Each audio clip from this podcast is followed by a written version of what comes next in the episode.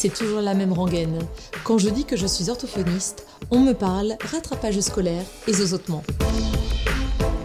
Avec OrthoPower, je vous propose de rencontrer des orthophonistes du quotidien, inspirés et inspirants, qui rendent notre métier si passionnant et tellement varié. Je suis Lucie Cambré, orthophoniste et cofondatrice de SoSpeech, des orthos qui se forment autrement. Dans cet épisode, je reçois Agathe qui nous parle d'intégration sensorielle appliquée à l'orthophonie. Phénomène inconscient présent chez tout être humain, l'intégration sensorielle peut être un outil complet nous permettant d'atteindre des objectifs orthophoniques dans le cadre des TSA, mais aussi en langage oral, langage écrit, oralité. On parlera également profil sensoriel, notion d'habituation et coaching des parents. Eh bien, bonjour Agathe. Bonjour Lucie. Je suis ravie de t'accueillir sur OrthoPower, le podcast des orthophonistes inspirés et inspirants. Euh, pour tout te dire, parce que c'est vrai que je ne te l'avais pas forcément dit, j'ai vu à l'occasion d'une formation que tu sors que tu étais euh, euh, formatrice en intégration sensorielle. Et tout de suite, je me suis dit, ça, c'est une thématique que je maîtrise moins, qui m'intrigue. J'aimerais vraiment former, euh, comme euh, je l'ai déjà dit dans plusieurs euh, épisodes, il y a plein de thématiques qui m'intéressent, plein de domaines qui m'intéressent. Là, l'intégration sensorielle, j'avais plutôt tendance à, associer ça à l'ergothérapie. Alors, tu me diras si je me trompe, ou alors il me semble que c'est par rapport aux origines de l'intégration sensorielle, c'était plutôt, il me semble, créé par une ergothérapeute. mais en tout cas, ça m'intéresse de savoir comment tu t'es senti attiré par ce domaine, ce que c'est que l'intégration sensorielle, et puis aussi euh, euh, euh, comment tu, pourrais donner peut-être quelques petites billes aux personnes qui nous écoutent pour essayer de, comprendre à qui ça peut s'adresser en fait finalement. Euh, aux patients des orthophonistes qui nous écoutent, euh, peut-être qu'on pensera à l'issue de ce, podcast à euh, tel patient qu'on a et pour lequel ça serait tout à fait indiqué de pratiquer ce, style de thérapie. Donc voilà, beaucoup de questions, on aura l'occasion durant tout un épisode d'en parler. Je te propose de te présenter si tu veux bien Agathe. D'accord, merci Lucie. Avec plaisir. Pour cette invitation et pour de me permettre de pouvoir parler de l'intégration sensorielle parce que je pense que en fait, une majorité des orthophonistes euh, en font sûrement sans le savoir. voilà. Peut-être. Donc, euh, et en plus, comme tu le dis, effectivement, en tout cas en France, c'est souvent euh, quelque chose qu'on attribue aux ergothérapeutes et aux psychomotriciens. Mhm. Voilà, avec tout, c'est tout à fait juste. Hein. Mais l'intégration sensorielle est un domaine, voilà, qui, y a pas, je pense qu'il n'y a pas de notion de territoire et que et qu'on peut utiliser cette intégration sensorielle avec un objectif très orthophonique. Ah, super. Voilà. Très bien. C'est pour ça que je, d'ailleurs, je, reprends juste, j'intitule ma formation Intégration sensorielle appliquée en orthophonie, parce que justement, je ne formerai pas des psychomotriciens ou des ergots, voilà. Ah, tu fais bien de le préciser parce que. Voilà, je précise effectivement. Tout à fait. C'est comme pour la thérapie manuelle, finalement, à laquelle je suis formée, tu sais, mhm. euh, via Ostéovox et, euh, et, Frédéric Schrick en thérapie manuelle. À chaque fois, je précise aux patients je suis formée en thérapie manuelle appliquée à l'orthophonie. Donc, je ne suis pas ostéopathe, je ne suis pas kiné, je ne pratique pas la thérapie manuelle pour l'entièreté du corps. Euh, parce que je n'ai pas eu les cinq ans nécessaires à voilà pour, pour vous prendre en, charge globalement. Là, c'est davantage une application euh, en orthophonie qui peut être hyper intéressante et hyper euh, complémentaire avec l'orthophonie, en effet. Fais bien de le préciser. Voilà, c'est tout à fait ça. Et donc, l'idée, c'est plutôt pour les orthophonistes et les parents, en fait, mhm. aussi des enfants avec TND. Alors, ben, moi, je suis orthophoniste depuis 2010 et j'ai toujours exercé en libéral et aussi durant les premières années en hôpital de jour. Et j'avais, euh, j'étais au sein d'une équipe où on avait, euh, on accueillait des enfants euh, avec autisme entre 0 et 10 ans. Donc clairement, c'est eux qui, ce sont ces enfants-là qui m'ont amené à l'intégration sensorielle et notamment à vraiment le, les prises en charge autour de l'alimentation. Mhm. C'est effectivement une de mes pratiques les plus fréquentes. Euh, et, l'intégration sensorielle, et eh ben, c'est là où je me suis rendu compte que l'intégration sensorielle, c'est un phénomène inconscient euh, chez tout être humain. et que du coup, la sensorialité, elle est, partout et elle, amène aux apprentissages. Donc, du coup, tout thérapeute ou tout, j'ai envie de dire tout éducateur, toute personne voulant aider un enfant avec un trouble du neurodéveloppement, ça va forcément l'intéresser. Et comme je te disais, je pense qu'il probablement il fait de l'intégration sensorielle parfois sans le savoir. Sans le savoir, tout à fait. Hmm. Donc, euh, donc voilà, donc j'ai beaucoup observé, j'ai beaucoup appris avec les enfants avec autisme. Euh, pour le coup aussi la psychomotricienne qui était dans le service. Et puis euh, à partir de 2017, donc ça faisait sept années que je travaillais, j'ai vraiment, je suis allée me former avec des psychomotriciens et des ergothérapeutes mhm. en intégration sensorielle. Et pour le coup là, je me glissais dans les, comme si j'étais pas ortho, mais donc psychomote ou ergo. Et j'ai tout essayé d'apprendre comme eux, voilà. Donc j'ai fait notamment une formation avec euh, Olivier Gorgy à Marseille. Euh, j'ai fait une formation sur euh, le profil, là pour le coup avec des, plutôt des psychologues formés au, profil de Dunn, etc. Et puis bah, j'ai toujours, comme une majorité des orthos, hein, formation continue en général, sur, où, où, la sensorialité est toujours évoquée. Mmh. Et moi, j'avais besoin en tant qu'orthophoniste, c'est pour ça que j'ai pratiqué et qu'après j'ai mis en, en route cette formation ou ces webinaires sur ce, thème-là parce que je trouvais que très souvent, ce n'était pas assez vulgarisé pour les orthos. Hmm. Et puis, euh, les orthophonistes euh, me disent souvent bah, j'ai les résultats d'un profil sensoriel, je ne sais pas quoi en faire. Je trouve ça trop intéressant, mais je ne sais pas quoi faire de ça. Je ne sais pas, ça m'indique quoi, etc. Et puis, notamment dans l'autisme, on dit beaucoup aux parents, aux familles, on dit ah, il faut qu'ils fassent un profil sensoriel. Mais ok, il faut, il faut, mais du coup, une fois qu'il a fait, on fait quoi? Et donc, euh, j'avais, ça me tenait un petit peu à cœur euh, de pouvoir euh, dire, ben, du coup, dans les formations, l'idée, c'est aussi de dire, ben, quand vous avez ce genre de résultats, voilà ce que vous pouvez faire. Si en fait, voilà, ce profil, il vous, il vous indique ça, vous pouvez faire ça. Voilà comment vous intéresser à ça. Et puis aussi, tout bête, pas tout bêtement, mais dans les, les troubles de l'oralité, il y a vraiment une approche sensorielle et sensorimotrice. Maintenant, les orthophonistes sont beaucoup amené et formé à ça, il me semble, euh, mhm. que tu connais aussi. Et, euh, et du coup, ben, j'avais peut-être envie un peu de le structurer un petit peu plus. Voilà. Et du coup, de pouvoir aussi intéresser euh, toutes les orthos qui prennent en charge les troubles de l'oralité, mais pas que. Que moi, je pense que l'intégration sensorielle, c'est vraiment au service de n'importe quel apprentissage, donc en langage écrit, en cognition mathématique, etc. Alors, tout de suite, entrons dans le vif du sujet, Agathe.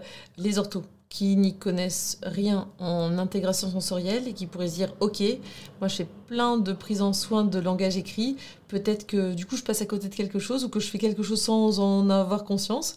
Euh, est-ce que tu peux nous expliquer succinctement euh, ce qu'on entend est-ce qu'on regroupe sous le terme d'intégration sensorielle? Tout à fait. Alors l'intégration sensorielle, c'est donc euh, un phénomène inconscient, naturel, automatique, c'est le fait qu'on capte, euh, on a tous nos micros, si, si, je puis dire, les yeux, la peau, euh, etc. Ça, ce sont nos micros pour capter nos sensations. Ça se transforme en perception. Il y a une, toute petite analyse, hein, je vulgarise, oui, qui, se fait dans les airs, voilà, qui se fait dans les aires primaires et les aires associatives. Et il y a l'émission, du coup, tout de suite, cette perception va émettre une émotion au sens confort ou inconfort. Hmm. Et du coup, derrière, c'est ce qui nous permet, nous, d'émettre un, comportement, réflexe ou pas. Et surtout, c'est ce qui, bah, du coup, construit notre cognition. Hmm. Donc, là, je fais référence à la pyramide des, apprentissages de Schellenberger. Euh, et donc, on voit bien que les systèmes sensoriels, ils sont tout en bas de cette pyramide et qu'après, bah, il y a le développement sensorimoteur, le développement perceptif et moteur, et du coup, tout en haut, les apprentissages. Donc, il faut des systèmes sensoriels qui fonctionnent pour euh, pouvoir euh, faire son développement sensorimoteur et donc tous les apprentissages qui suivent. Je, précise que par exemple une surdité, quand il n'y a pas d'atteinte euh, sur l'air auditive au niveau mm. neurologique, c'est un déficit sensoriel, c'est pas un trouble d'intégration. Le trouble d'intégration sensorielle, c'est quand en fait il y, a une il y a une particularité au niveau de la perception, mais pas de la sensation. Mm. C'est-à-dire que l'oreille capte très bien, mais c'est au niveau de la perception, le, ces terres primaires, tous ces réseaux euh, de neurones fonctionnent différemment. Donc aujourd'hui, on sait que c'est le cas chez toutes les personnes qui vont avoir un TSA. Mhm. C'est aussi euh, le cas, les profils sensoriels sont aussi très particuliers dans le trouble déficitaire de l'attention et dans la trouble de la coordination, donc en fait la majorité des dyspraxies. Oui, tout à fait. Donc quand on est orthophoniste, du coup, et qu'on a des patients avec des troubles d'apprentissage, en général, attention, coordination, tout ça, même hmm. si ce n'est pas un patient avec autisme, oui. Bah, en général, il y a un impact. Donc, ils peuvent avoir des profils sensoriels aussi un petit peu particuliers. Voilà. Et je dirais, et pour répondre, pour faire suite aussi à ce que tu disais, une orthophoniste, un orthophoniste qui ferait beaucoup de langage écrit, je pense que en utilisant, à partir du moment où il va utiliser plusieurs modalités, du tactile, de l'auditif, du visuel, du kinesthésique, il va, euh, et différentes méthodes et formations d'ailleurs euh, utilisent ça. En fait, il fait de l'intégration sensorielle. Parce qu'à hmm. partir du moment où tu multiplies les, les, les entrées sensorielles pour ton patient, c'est déjà ce que tu es en train de faire. Donc c'est pour ça que je dis, une majorité d'entre nous le font. Sauf qu'après, bah, tu peux pousser un petit peu plus loin oui. pour vraiment encoder définitivement, je dirais, euh, le savoir. Et oui, mm. et en plus là, le, de le faire en pleine conscience, ça nous permet de maîtriser davantage, parce qu'il y a des choses qu'on sentait déjà il y a une bonne vingtaine d'années, voire même plus. On savait que d'apprendre euh, par le biais de plein de canaux différents, euh, par le tactile, le visuel, euh, l'auditif, le sensoriel, le kinesthésique, ça, ça permettait d'enrichir, mais à partir du moment où euh, maintenant on a des, preuves que ça, fonctionne et on arrive à quantifier très certainement avec un profil sensoriel, peut-être qu'on sait aussi où l'on va en fait. Exactement. Et en fait, ce dont tu parles, c'est tout à fait ça euh, pour, euh, pour citer par exemple la méthode Padovan, mm. la, dynamique naturelle de la parole. même, je pense, à partir du moment où on utilise les, images mentales avec ses patients, etc., tout, tout, ça, et même toutes les thérapies oromotrices, hein, Prompt, euh, Talk Tools. Ah en fait, c'est des thérapies, ce sont des formations qui, qui nous forment à utiliser le tactile, à, à, ne pas faire que écouter le patient, mais à le regarder, à le toucher, etc. Euh, aussi bien nous que eux ensuite, euh, qui puissent aussi le faire en fait, utiliser leur sens tactile, etc. Donc du coup, c'est déjà de l'intégration sensorielle.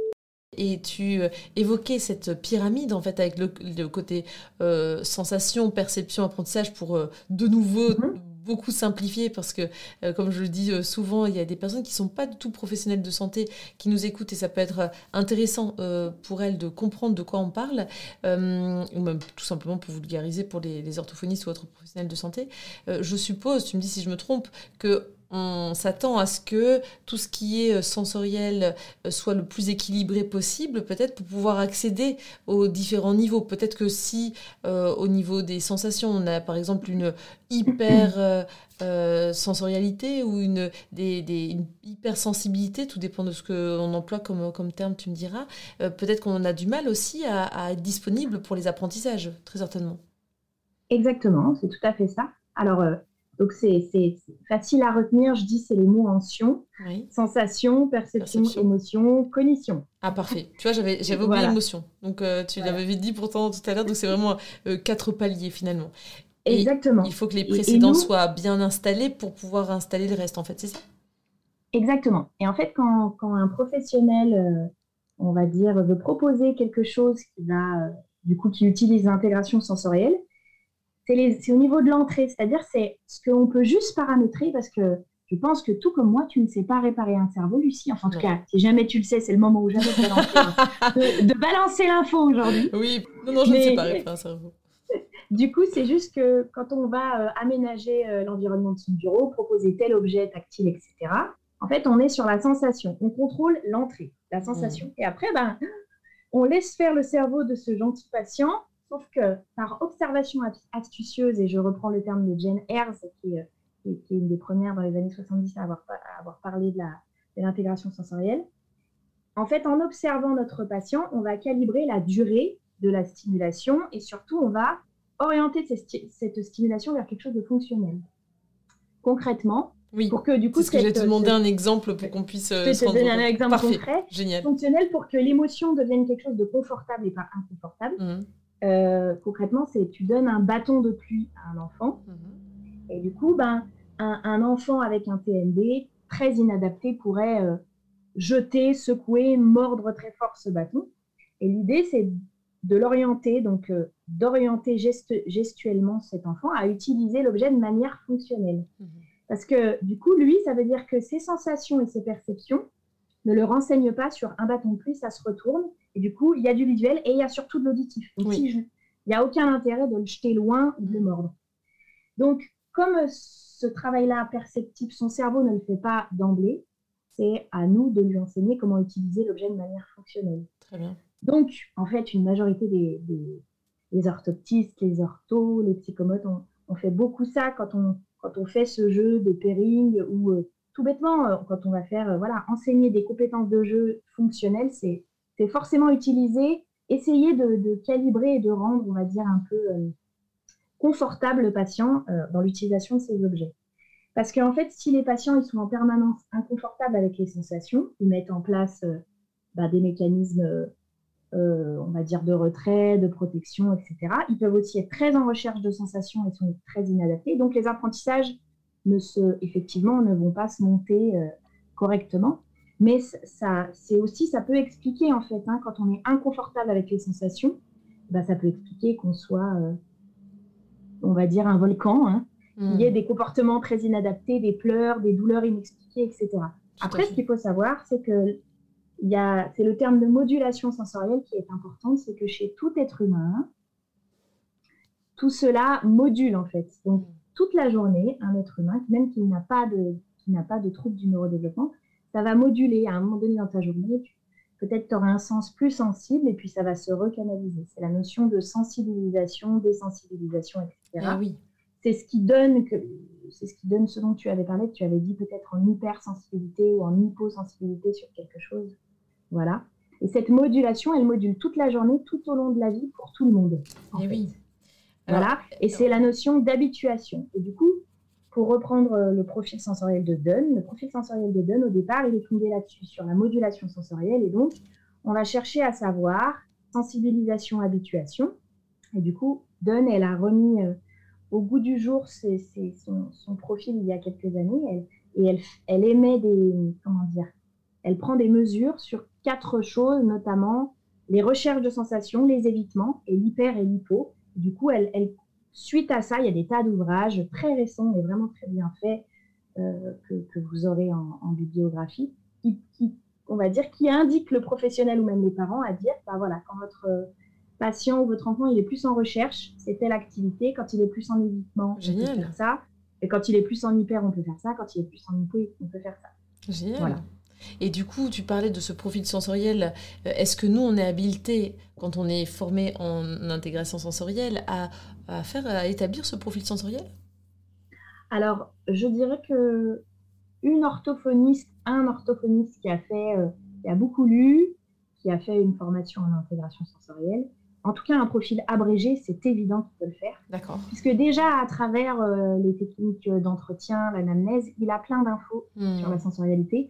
Et un profil abrégé qui serait normé va vraiment quand même euh, lui indiquer des choses. Et surtout, ça va être une évaluation à un instant T. Et ça, hmm. nous, les orthophonistes, on aime bien quand même avoir un chiffre, une date, un écart type. Hmm. Et je trouve ça intéressant. Voilà, c'est toujours intéressant. Un profil complet, je dirais que ben, si, on peut faire une formation justement sur le profil complet qui dure plusieurs jours, eh ben oui, c'est encore mieux. Il faut savoir qu'en tout cas, que pour acheter le profil de Dunn, par exemple, euh, il faut fournir son diplôme, mais c'est un diplôme de, euh, comment dire, je crois qu'on peut le faire quand on est éducateur et tous les paramédicaux. Donc en fait, c'est pas pas dédié, contrairement à ce que certains d'entre nous peuvent penser, ce n'est pas du tout dédié aux, aux psychomotriciens et aux ergothérapeutes. Mais mais c'est vrai qu'en France, en tout cas, les psychomotriciens et les ergothérapeutes sont, pour ceux qui s'intéressent à ça, ils sont très bien formés, ils ont tout le matériel, etc. Hmm. du coup, euh, j'ai envie de dire, quand, quand vous avez euh, un collègue qui peut le faire, c'est toujours, euh, voilà, c'est toujours riche. Mais, hyper intéressant de, de, bosser en complémentarité. éventuellement, ce qui peut être super, peut-être, c'est d'avoir le profil sensoriel de l'enfant du patient qui a été établi par euh, le professionnel euh, ergothérapeute ou, euh, ou, psychomotricien et que nous, on sache le lire pour voir ce qui convient le mieux à l'enfant dans nos activités d'orthophonie, en fait. C'est ça l'idéal, peut-être. Exactement. Mm. Exactement, oui, oui. C'est tout bêtement déjà pour favoriser l'installation sur le bureau, ah toutes ces choses-là. c'est vrai que quand on a les résultats d'un profil, c'est encore mieux. On peut mm. faire ça, bien sûr, mais voilà. Déjà, savoir le lire, c'est vraiment ça Savoir le lire, voilà, savoir ce que ça veut dire concrètement. Et puis, je pense que les orthophonistes, très souvent, on, voit les parents toutes les semaines, on accompagne, euh, on accueille, ils nous racontent plein de choses. Et du coup, ça parle beaucoup, ça donne, il y a beaucoup de symptômes sur la sensorialité de leurs enfants. Et bah, quand on s'est un peu formé, on peut, leur, on peut je, je pense, leur expliquer ce que c'est quand on a le temps et puis du coup leur conseiller des jeux en fonction. Oui, c'est ça, parce que l'idéal, c'est vraiment toujours cette complémentarité aussi avec les parents et cette équipe que l'on forme avec eux, eux qui sont les principaux euh, acteurs dans la vie de leur enfant, de toute façon. Exactement. Hmm. Et pour, euh, comme pour beaucoup de nos prises en charge, par exemple, si euh, je prends un exemple pour un enfant, avec la psychomotricienne, on avait décidé de mettre en place un protocole de désensibilisation proprioceptif tactile. Bah, c'est pour, pour euh, travailler l'habillage. Donc, moi, j'avais mis la séquence et puis bah, moi, j'y voyais vraiment un lien sur le plan lexical pour cet enfant. Mhm. Euh, la psychomotricienne, bah, elle, voilà, sur d'autres choses. Et du coup, bah, le protocole de brossage, il fallait le faire tous les jours, trois fois par jour. Donc, euh, les parents devaient être informés, savoir comment le faire. Et puis, qu'ils y voient un intérêt, je pense que de leur expliquer, voilà, parce que sinon, juste comme ça, brosser leur enfant, ils devaient au départ. tout à fait. je brosse mon petit pour qu'il s'habille Tout à fait. voilà. Une fois expliqué, ça a du sens et du coup, en général, c'est fait euh, assez facilement. Oui, parce que comme dans tout exercice qu'on propose aux, patients, qu'ils soient adultes, adolescents, enfants, si on n'explique pas forcément l'exercice, euh, le patient peut se retrouver euh, bah, déjà peut, peut intéresser par, euh, par l'objectif, mais aussi peut trouver ça parfois complètement farfelu aussi. Euh, d'avoir à faire euh, des, des, exercices, comme tu disais, de brossage, on pourrait avoir des difficultés à comprendre l'intérêt finalement. Exactement. Et donc, bah, après, moi, j'ai rencontré aussi des orthophonistes, justement, qui peuvent aussi se sentir, se dire, mais c'est pas mon domaine, c'est pas mon territoire, mmh. etc. Donc, ce que j'entends. Après, souvent, je reprécise, euh, je dis utiliser l'espace quand on veut faire, quand on fait des exercices et puis qu'on on les fait se déplacer dans l'espace de notre bureau, etc.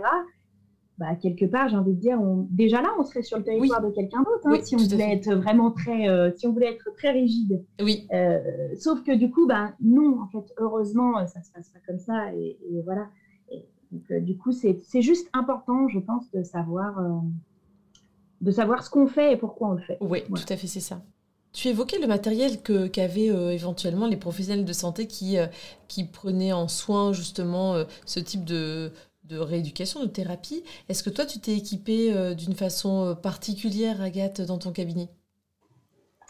Euh, alors, ça dépend ce que tu entends par particulière. Alors, du coup, particulière, c'est vrai qu'en le disant, je me suis peut-être te préciser, euh, moi, de façon tout à fait peut-être erronée, mais quand j'entends euh, intégration sensorielle pour les psychomotes et les ergots, je vois des, des, grandes salles de Snowzolen et tout ça, tu vois, de, de, lumière, je vois, et donc des sons particuliers. Est-ce que tu t'es équipé de ça ou est-ce que tu as juste pris conscience de ce qui pouvait être utilisé dans ton cabinet avec des, des, des jeux habituels, orthophoniques ou pas, et tu n'as pas forcément installé un, cadre particulier. Comment ça s'est passé pour toi?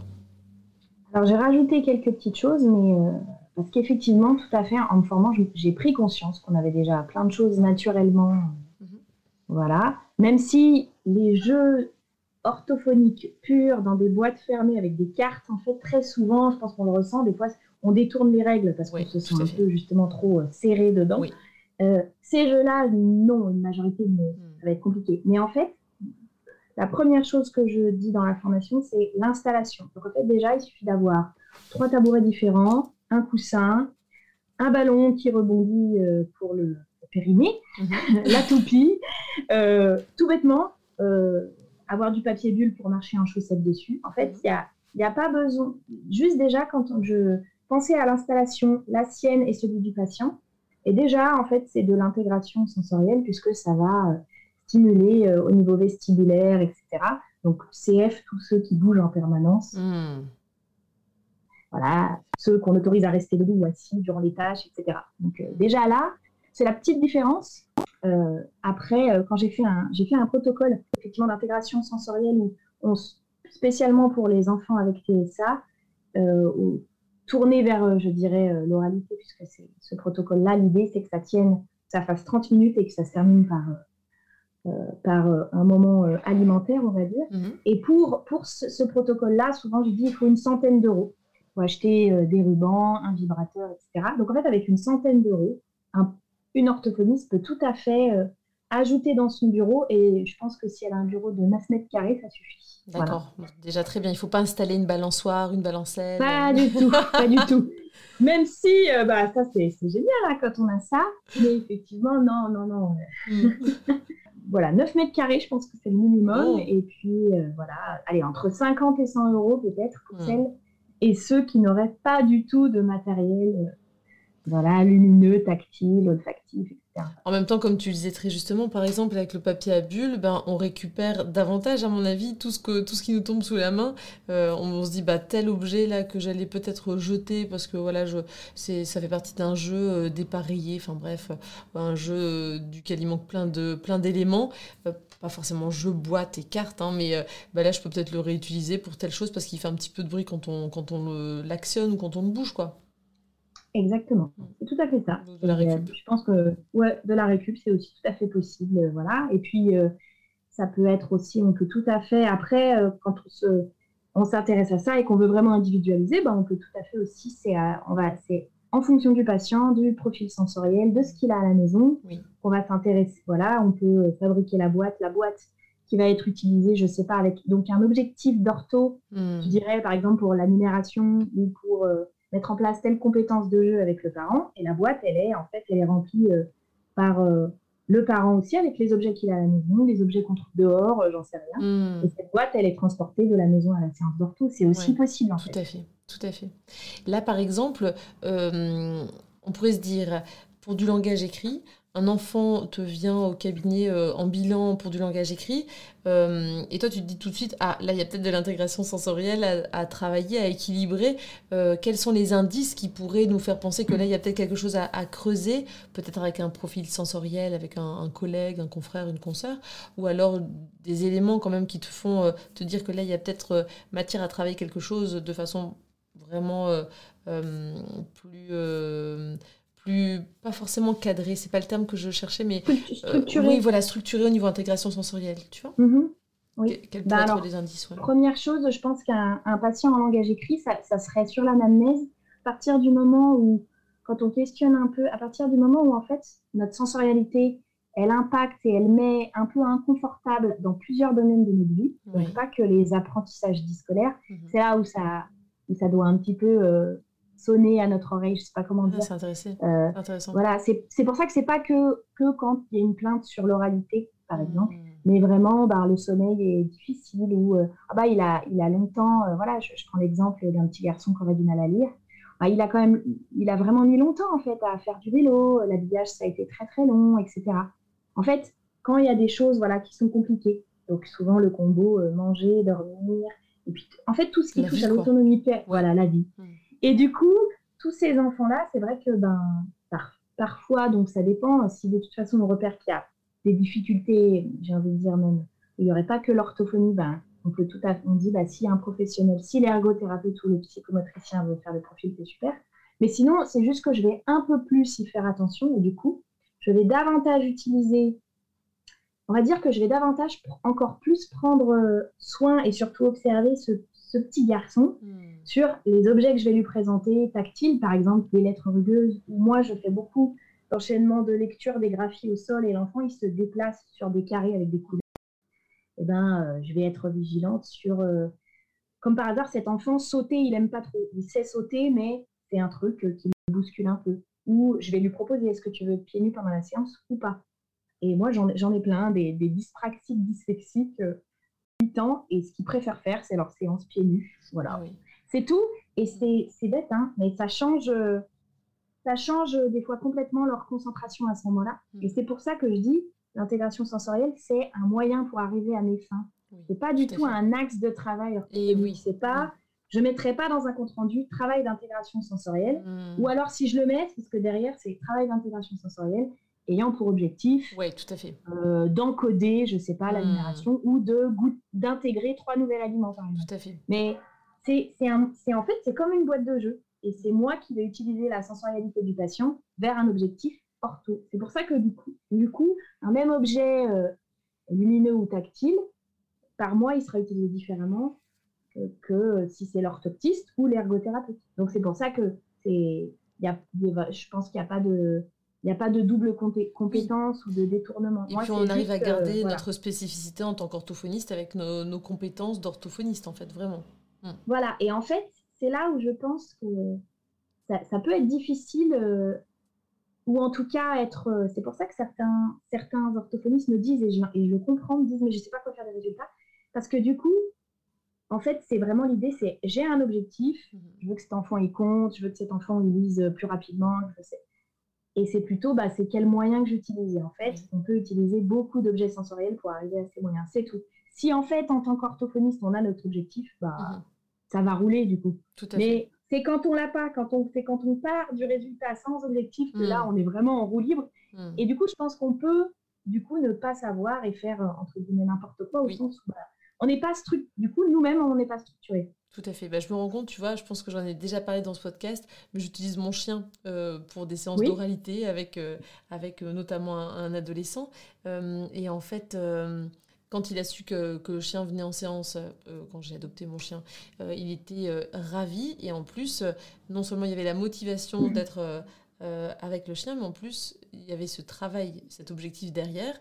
Donc, je ne l'avais pas étiqueté comme intégration sensorielle pour viser à, euh, au niveau tactile, euh, avoir euh, d'autres expériences. Mais finalement, au début, c'était ben, qu'est-ce qu'il y a comme texture sur le chien? Donc, il y avait les griffes, les coussinets, la truffe, l'intérieur de la peau des oreilles qui n'est pas la même que la peau du ventre. Et donc, du coup, lui, c'était un jeu de fou. Alors que, par exemple, je ne sais plus si je l'ai déjà dit, mais en tout cas, c'est avec lui qu'on avait fait un petit film pour le Festival du film d'orthophonie. Et en gros, lui ne pouvait pas se laver les mains avec du savon.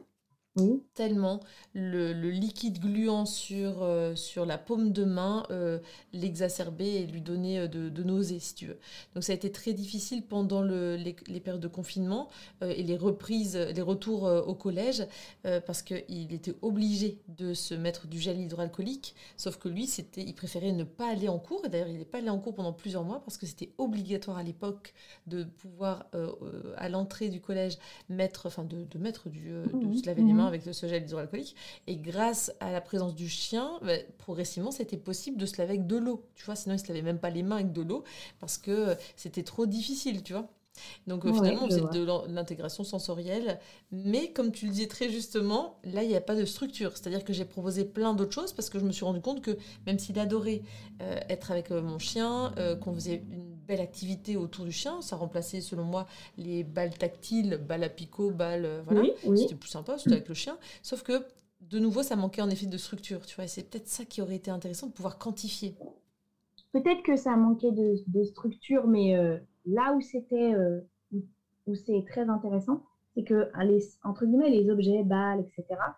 Souvent, tu vois, avec ces objets-là, on est dans un en termes d'activité, on reste sur quelque chose d'assez simple, au mmh. sens pas simple parce que c'est euh, facile, c'est que c'est le premier niveau de jeu de l'être humain. Une balle, la toucher, mmh. la goûter, ensuite faire de l'alternance. La, de Et du coup, sur ton patient un peu plus grand, eh ben, le chien était donc un objet sensoriel très attractif. J'ai moi-même un, grand coup de cœur pour les chiens.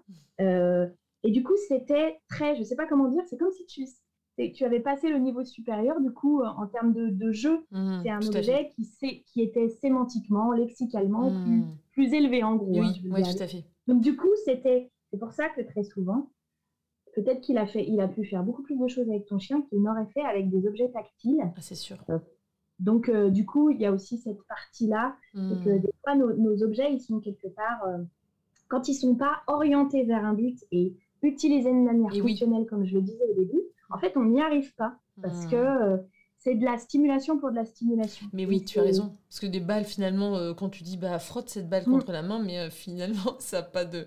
C'est pas que ça n'a pas de sens, parce qu'on sait que ça va pouvoir. Euh, oui, tout à fait. ça va mm-hmm. pouvoir aider à, accepter progressivement et à désensibiliser, entre guillemets.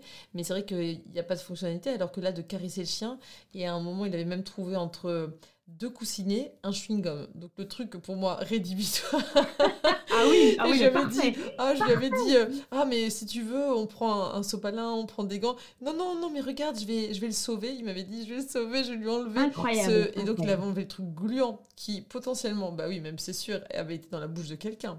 Donc voilà, il avait enlevé. Rien que quand tu le dis, on sent. Ouais, voilà, tout à fait. Et moi, je me dis, ah, mais en fait, et en fait, il dit, mais t'as vu, grâce à. J'ai réussi à lui enlever, comme ça, euh, ça va pas lui faire de mhm. gêne pour marcher et tout ça. Et donc, je me dis, waouh, on est passé à un cap là. Vraiment, c'est, euh, c'était hyper intéressant.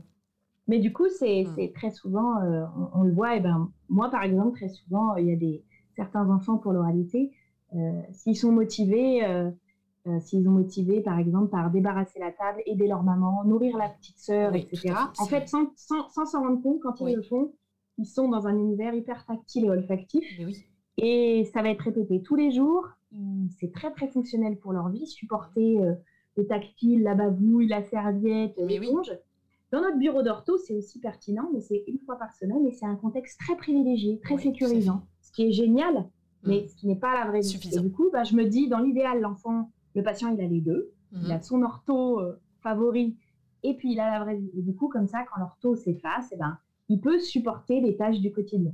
Et après, ça, ça, tu, as pointé quelque chose sur l'intégration sensorielle qui est qu'il y a quand même plusieurs euh, courants, mais qui ne s'annulent pas euh, les uns les autres. C'est que tu peux avoir des programmes voilà, très structurés d'activités sensorimotrices qu'on propose une par une, avec des durées respectées, etc. Tu peux avoir des diètes sensorielles. Tu as parlé de snozellen. Tout ça, ça fait tout partie de thérapie d'intégration sensorielle. Et c'est juste que je précise bien, puisque c'est, euh, on va dire, ma façon de faire. Elle est, elle est très, euh, et elle est, euh, ma façon de faire, elle est vraiment inspirée de Jen Herz. voilà, parce que c'est elle que j'ai lue en premier, c'est une des premières qui en parlait dans les années 70 et j'ai beaucoup aimé son travail, mais et cette façon-là, c'est en général assez utilisé, c'est assez orienté vers l'utilisation fonctionnelle. Elle, elle, cet auteur-là dit que l'intérêt majeur, c'est de faire utiliser toujours vers un but fonctionnel et pas juste de la stimulation pour la stimulation, même si elle dit que c'est très intéressant aussi. Mais c'est que, que notamment dans le, TND, c'est vraiment intéressant de pouvoir pousser l'enfant euh, ou même l'adulte hein, mmh vers quelque chose de fonctionnel, en quoi ça va lui servir pour euh, sa vie et l'apprentissage. Et elle, elle précise que c'est vraiment toujours le, la proprioception, le système vestibulaire et le tactile qui sont nos trois sens, euh, en fait, euh, vraiment, on, pourrait dire, les plus prégnants dans le développement sensorimoteur. Oui. Et ça rejoint un petit peu la réorganisation neurofonctionnelle dans la méthode Padovan. Mmh. C'est pour ça, c'est cette idée que ces sens-là, ils sont à la base de tous nos chaînes sensorimoteurs, hein, même, euh, même oromoteurs. Mmh. Donc, c'est pour ça que c'est des sens que nous, les orthophonistes, des fois, on prend moins en compte, on ne connaît pas forcément ou qu'on n'utilise pas spontanément. Mais en fait, ils sont, euh, ils, sont, euh, bah, ils sont tout aussi importants que le visuel et l'auditif. Tout à fait, c'est ça. Hein. Au niveau des, euh, des, lectures que tu pourrais conseiller, Agathe, aux auditeurs, tu m'as déjà fourni une belle bibliographie pour, pour, bah, pour déjà prendre connaissance des, préceptes fondamentaux de, tes mentors euh, en, intégration sensorielle, par exemple. Si tu avais un ouvrage peut-être à citer, ou tu prendrais, euh, tu choisirais lequel? Celui euh, incontournable peut-être en intégration sensorielle? Mmh, ben, on va dire le plus récent, mmh vraiment, vraiment récent, par deux psychomotriciennes, qui s'appelle Programme d'intervention sur les particularités sensorielles. Parce que je trouve qu'il est vulgarisé et en même temps très précis. Mmh. Voilà, elles, euh, elles ont, il y a un petit QR code, elles ont repris une grille pour qu'on puisse tout, tout, synthétiser et puis euh, elles ont vraiment, elles proposent vraiment les activités qu'on peut faire selon les, selon si euh, notre patient est hyper, hypo, etc. Ah, ou, s'il évite ou s'il recherche. Ce serait vraiment ce livre-là. En plus, il n'est pas très très cher. Voilà. Est-ce que du coup, tu conseilles ce type de bouquin aussi aux parents? Euh, pour euh, qu'ils puissent euh, se, se, familiariser ou est-ce que ou est-ce que tu as d'autres, d'autres brochures ou supports que tu peux leur proposer aux parents pour les coacher un petit peu au, fait, au quotidien? Alors, ce livre-là qui est très récent, je ne l'ai pas vraiment encore conseillé, mais je dirais que les ouvrages en général, c'est vraiment, je pense que tu vas être d'accord, ça dépend du, du parent, de sa, sa demande, sa soif du, de, de savoir ou pas. j'ai plutôt tendance à, donner des blogs pour les parents des blogs, des mhm. podcasts, mhm. notamment euh, les tiens. En, intégration sensorielle pure, les infographies à Octoy aussi, elles sont très bien. Oui, tout à fait. c'est pas, voilà. des fois, sur, et puis du coup, il y a une page d'un blog, etc. Mmh. Des liens de vidéos YouTube. Mmh. Voilà. Bon, après, ça n'a rien à voir, mais il n'y a pas longtemps, tu as, fait un, as publié, je crois la semaine dernière, un podcast où c'était une orthoptiste qui parlait. tout à fait. Ce qui était super. Et je n'arrivais pas à convaincre une famille de faire le bilan orthoptiste. Ils l'ont écouté, ils m'ont dit bon, finalement. c'est vrai, c'est chouette. Bah, très bien. voilà. ça peut. c'est pas, pas intégration sensorielle, mais voilà. Et puis j'ai écrit un, un, article il y a 2-3 ans aussi, que je pense qui est voilà, euh, tout à fait accessible à quelqu'un qui n'est pas orthophoniste ni psychomote. Donc des fois, je le donne aussi. Super. Voilà, ça, ça dépend. Est-ce que tu l'as fourni aussi dans ta bibliographie ou est-ce que tu pourras l'envoyer pour qu'on puisse le partager? Je te l'ai mis en, en, PDF, donc tu pourras le laisser sur. Euh, Super. Très bien, merci beaucoup Agathe. Est-ce que tu as le cas d'un patient euh, qui t'a particulièrement marqué, justement, avec lequel tu aurais utilisé cet outil euh, d'intégration sensorielle pour euh, arriver à tes objectifs euh, plus orthophoniques, enfin orthophoniques tout simplement, et pas plus orthophoniques Eh ben, Luna, donc une petite fille qui est venue chez moi quand elle avait 3, ans. Et donc, la demande initiale, c'est l'oralité, puisqu'elle avait encore une sonde nasogastrique. Mmh et donc, c'était compliqué. Et donc, ben, tout de suite, elle ne marchait pas. Elle était très en retard au niveau moteur et elle ne parlait pas. Donc tout de suite, on s'est mis au sol toutes les deux. Et puis, ben, justement, je me suis dit, c'était en 2017, euh, j'étais en train de faire mes formations d'intégration sensorielle, donc j'ai fait beaucoup de travail tactile avec elle. C'était surtout ce sens-là que je stimulais. Et je me suis bien rendu compte que c'était intéressant, mais qu'en fait, ça, très, j'étais limitée. Et comme la demande, c'était l'oralité, mais qu'il y avait plein d'autres choses à faire, puisqu'elle elle ne pas du tout, et ben du coup, avec elle, j'ai vraiment tout fait en déplacement et en parcours moteur. Je ne me suis mis à faire que des parcours moteurs au sol pour se déplacer, aller chercher, etc. Du coup, je me suis rendu compte qu'en fait, sans le faire exprès, très souvent, je travaillais un petit peu. Je devais travailler sa mémoire de travail, en fait, puisque je lui disais, je lui montrais où me déplacer, je faisais un ou deux déplacements, elle devait refaire pareil. Donc euh, voilà, j'ai commencé comme ça. Et puis, Luna a progressé, elle a, fait de l'intégration sensorielle aussi. Euh, de manière très poussée avec une, ergothérapeute. Et euh, quand elle s'est mise debout et que j'ai présenté des, lettres, en fait, on s'est tous un peu rendu compte, donc au bout d'un an et demi, qu'elle avait vraiment un champ visuel très réduit. Mais ah aucun médecin ne le voyait et surtout, euh, si je, si je n'avais pas fait ce, cette, j'ai envie de dire, c'est ce dispositif dans mes séances où on faisait que au sol, que bouger, si j'étais restée, je pense, à une petite table, à quelque chose de beaucoup plus euh, classique, on va dire, j'aurais jamais vu, j'aurais jamais vu qu'elle se, qu'en fait, elle avait un champ visuel très réduit. Elle se cognait pas parce qu'elle bougeait très peu. Et on s'est rendu compte que son retard moteur, c'était ok, elle avait un cône de tonus, mais elle bougeait pas parce qu'elle avait peur de tomber, parce qu'elle ne voyait pas le 2D, le 3D. Mais tout ça, on a mis peut-être deux, trois années quasiment à, s'en rendre compte. Donc c'est hyper long. Mais bon, c'est comme ça. Elle parlait pas, elle pouvait pas nous dire. Et puis comme elle était de, dans un profil, pour le coup, elle au niveau sensoriel plutôt évitement des sensations, mhm. ben, on se disait juste, elle est très très en retard, elle ne comprend rien, elle est très handicapée. On se disait tout ça. Et en fait, pas du tout. En fait, pas du tout. C'est une petite fille qui a un raisonnement verbal et non verbal tout à fait dans la moyenne. Voilà. Par contre, effectivement, en fait, elle est euh, malvoyante. Vraiment, elle, elle a que, il lui reste, je peux simplifier, mais 30% en fait du champ visuel.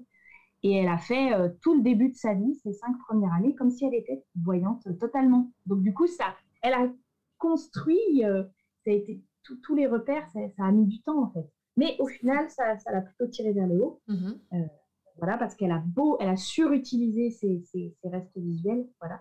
Mais c'est vraiment le premier, c'est un des premiers cas, c'était le tout début pour moi et ça m'a, je me suis vraiment dit que si je n'avais pas, voilà, elle m'a amené en fait à faire différemment. Et après, c'est une petite fille qui avait beaucoup du mal à compter et on a beaucoup utilisé euh, euh, des objets lourds pour compter, tu vois. Pour, euh, plus, plus les objets étaient lourds, plus il y en avait dans la boîte, plus ça veut dire que c'était beaucoup et qu'il fallait avancer dans la comptine numérique, etc. Eh on, a beau, elle a beau, on a beaucoup utilisé ces sensations parce que des fois, comme elle évitait un peu tout, elle avait toujours un petit temps de latence sur un peu tout. Donc, bon, il n'y a pas grand. Certaines choses, des fois, ne se construisaient pas, alors qu'encore une fois, aujourd'hui, on, sait que c'est quelqu'un qui raisonne. Hein. Elle, a, des capacités logiques, euh, pour l'instant en tout cas. Euh, voilà. Oui, c'est fou parce que du coup, euh, le, diagnostic était presque complètement erroné, ou en tout cas, on était passé à côté du diagnostic et donc de la prise en soin adaptée pour cette petite fille en fait. Tout à fait. Si en fait on avait vu que son champ visuel était si réduit, elle aurait surtout fait ce qu'on appelle, euh, elle aurait surtout fait de la psychomote et puis de, elle aurait eu des instructeurs de locomotion. Il y en a peu en France, c'est un peu moins répandu, répandu que dans d'autres pays, mais en fait, à partir du moment où un enfant à la naissance est, étiqueté malvoyant ou non-voyant, c'est quand même ce qu'il fait. Il fait instructeur de locomotion, ah orthopsie, mhm. psychomotricité. Et elle, comme elle n'a pas été étiquetée malvoyante, bah, elle a eu peu de choses, ou surtout de l'orthophonie, puisque elle parle pas, mhm. elle mange pas. Mais mhm. du coup, euh, voilà. Après, euh, bah, elle a quand même montré qu'elle avait de bonnes capacités parce qu'elle a, a, quand même avancé. Mais voilà. Donc c'est Luna, c'est vraiment le, cas. qui euh, t'a marqué et qui t'a conforté dans cette façon de, pratiquer l'orthophonie en fait. Tout à fait, exactement. Super. Merci beaucoup pour, ce, pour ton témoignage aujourd'hui, Agathe. C'était hyper intéressant. Est-ce que tu peux euh, éventuellement nous donner la spécificité des orthophonistes, le super pouvoir, l'orthopower selon toi par rapport aux autres professionnels de santé? Euh, Alors, j'ai réfléchi à cette question. C'est une question difficile pour moi, Lucie. Souvent, on dit ça. Hein. Euh, on sait quelle est la question rituelle, mais euh, c'est pas si facile. Ouais, je, exactement. Même si je m'y attendais, je trouve qu'elle est difficile. Euh, je, je, pense qu'il y a un super pouvoir quand même pour une majorité des orthos qui serait le, on va dire, le, le, côté ludique, la créativité. Je trouve que quand même beaucoup d'entre nous, il y a une capacité à rebondir, à essayer de détourner l'attention, aussi bien du parent que de l'enfant, que de l'ado, que de l'adulte, hmm. de allez, on y va, c'est parti, la séance démarre. Euh, hmm. Je dirais c'est un petit peu ça, un peu comme si euh, tu rentrais dans ton costume de super-héros. Moi, j'aime bien euh, hmm. des fois demander quel super-héros vous ah, seriez dans, les formations, j'adore ça. Et je trouve ça toujours super. Et le mieux, c'est de le demander à des parents aussi d'enfants avec un handicap. Parce que eux, ils sont vraiment, c'est vraiment des super-héros de ouais, Et je, pense que beaucoup d'orthophonistes, quand même, euh, voilà, on entre dans le bureau et on se met en mode un peu, bah, on choisit. Aujourd'hui, on est Mary Poppins, euh, aujourd'hui, on est euh, Jack Sparrow, je sais pas. et est-ce que je du pense coup, que c'est ça. Tu te déguises ou pas, non? Je, ne, je, ne, me déguise pas.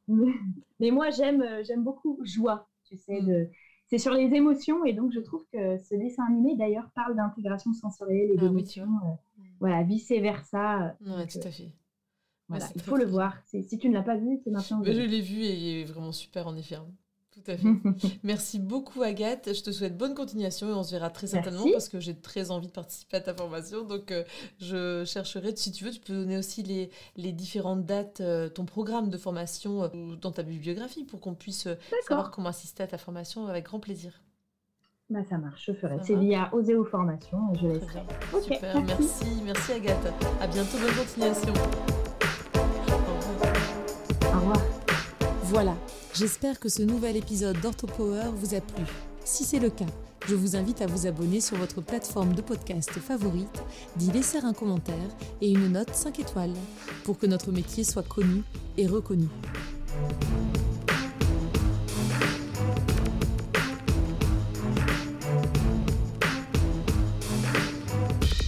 Orthopower